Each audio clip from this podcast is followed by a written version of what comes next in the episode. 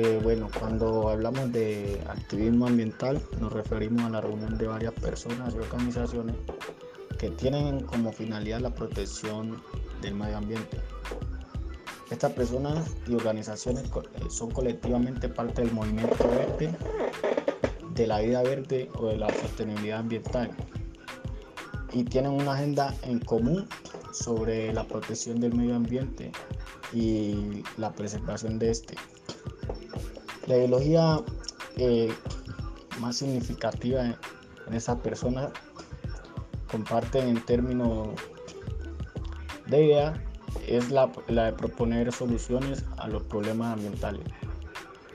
Entonces podemos decir que el activismo ambiental puede dividirse en tres partes basadas en su definición, que es segmentaria, la cual significa que la organización tiene un grupo diverso que se reúne con un interés en común. Eh, policéntrica, que nos da a entender que los grupos tienen múltiples y a menudo temporales centros de, de influencia. Y por último, eh, se le conoce como red.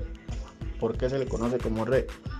Porque tiene una red suelta, integrada y reticulada que tiene múltiples vínculos formados a través de las superposiciones de miembros.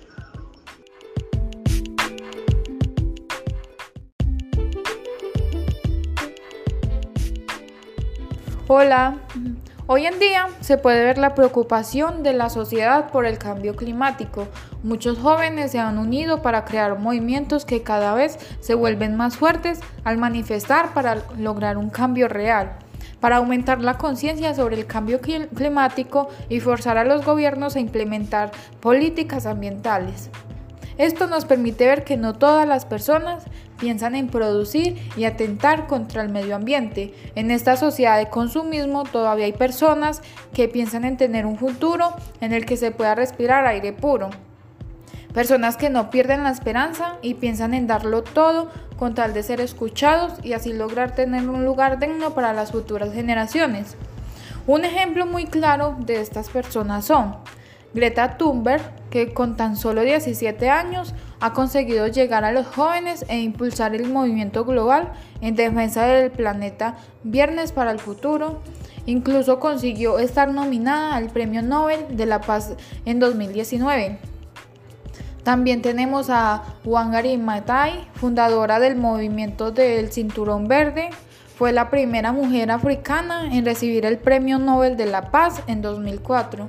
El movimiento fue creado por Matai en respuesta a las necesidades de las mujeres de Kenia que necesitaban eh, combustible y alimentos. Las mujeres trabajaron juntas para plantar árboles en la zona y almacenar agua de la lluvia para proporcionar alimentos y leña.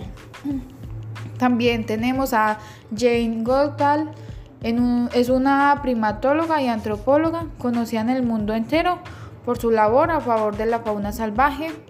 Se considera que es la persona más experta en chimpancés salvajes del mundo. Es mensajera de la paz de la Organización de las Naciones Unidas desde el 2002. También tenemos a Al Gore. Se le conoce especialmente por su activismo en contra del cambio climático. En 2007 se estrenó la película Una verdad incómoda, en la que el político intentaba concienciar a la población mundial acerca de los peligros del cambio climático. También tenemos a Boyan Slat, es un empresario neerlandés de 25 años, campeón de la Tierra de ONU, Medio Ambiente y creador de, The Ocean Cleanup una organización que funciona desde el 2013 con el objetivo de localizar, eliminar y prevenir la contaminación causada por los plásticos concentrados en el océano. También tenemos a Leonardo DiCaprio, es sin duda un actor comprometido con la lucha a favor del medio ambiente.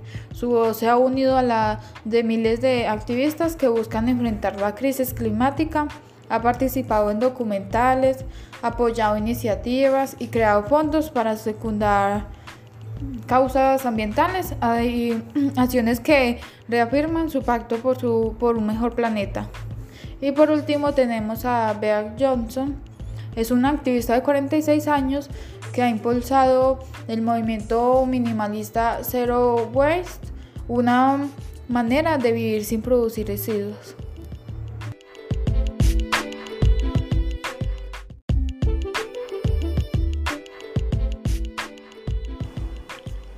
¿Qué se ha logrado con el activismo ambiental?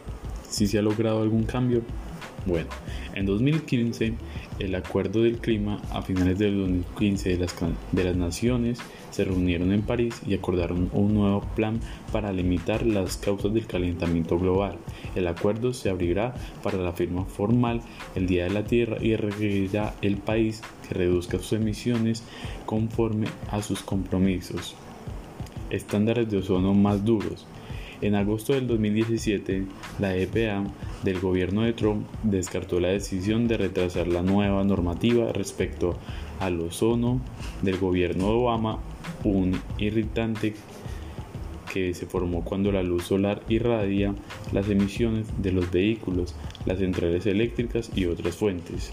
En 2019, cientos de miles de hectáreas protegidas en marzo, el presidente de Estados Unidos, Donald Trump, firmó una ley que ampliaba la protección a más de 809 mil hectáreas del terreno del país, en la mayoría de los estados. Como parte de este programa, que contó con todo el apoyo bipartidista y de partes interesadas, se han designado 5.526.91 nuevas hectáreas a las tierras silvestres en el oeste,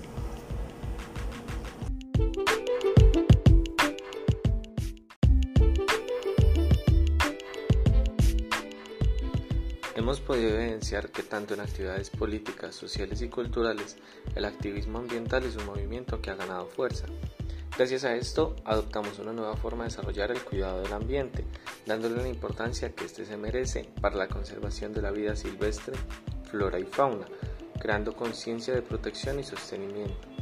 Desde algo tan simple como jornadas de limpieza, a parques y alrededores del lugar de vivienda, como reforestación en lugares de nacimiento de agua, hasta políticas de protección y restauración del medio ambiente, que nos asegura un uso racional y sostenible de los recursos que en este se encuentre.